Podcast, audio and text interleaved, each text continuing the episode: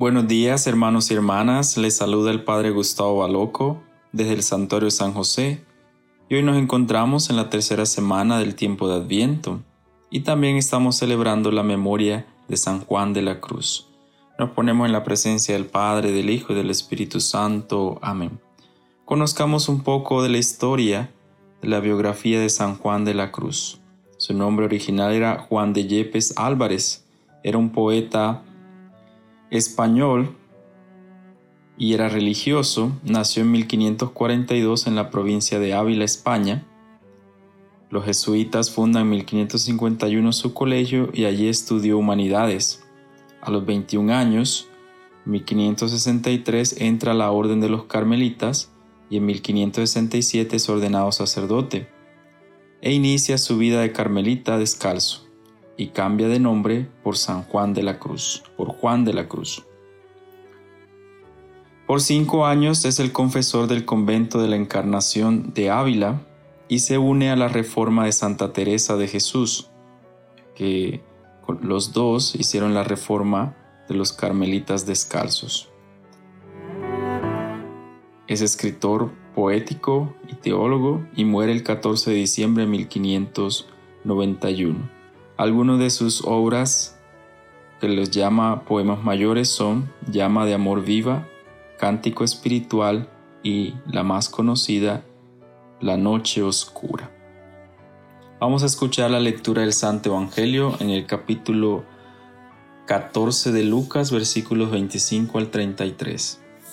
En aquel tiempo caminaba con Jesús una gran muchedumbre, y él volviéndose a sus discípulos les dijo, si alguno quiere seguirme y no me prefiere a su padre y a su madre, a su esposa y a sus hijos, a sus hermanos y hermanas, más aún así, a sí mismo, no puede ser mi discípulo, y el que no carga su cruz y me sigue no puede ser mi discípulo. Porque ¿quién de ustedes si quiere construir una torre no se pone primero a calcular el costo para ver si tiene con qué terminarla? No sea que después de haber echado los cimientos no pueda acabarla y todos los que se enteren comiencen a burlarse de él diciendo, este hombre comenzó a construir y no pudo terminar. ¿O qué rey que va a combatir a otro rey no se pone primero a considerar si será capaz de salir con diez mil soldados al encuentro del que viene contra él con veinte mil? Porque si no, cuando el otro esté aún lejos, le enviará una embajada para ponerle las condiciones de paz. Así pues, Cualquiera de ustedes que no renuncie a todos sus bienes no puede ser mi discípulo. Palabra del Señor. Gloria a ti, Señor Jesús.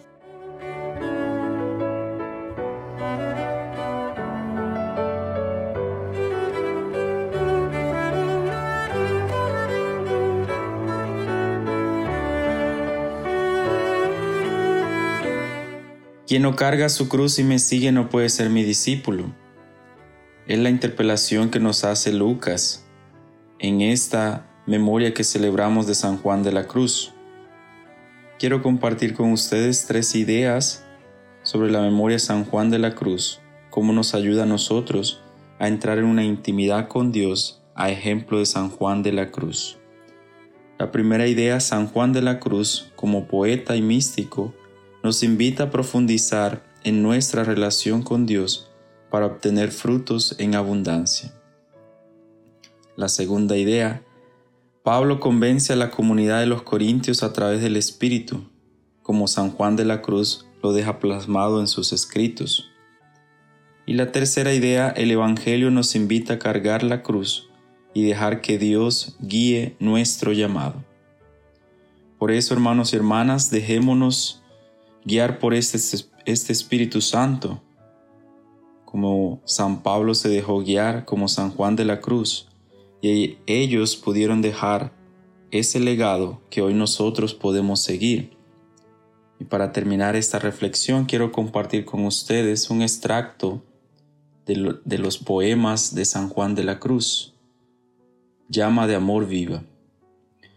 Oh llama de amor viva, que tiernamente hieres de mi alma en el más profundo centro pues ya no eres esquiva, acaba ya si quieres, rompe la tela de este dulce encuentro.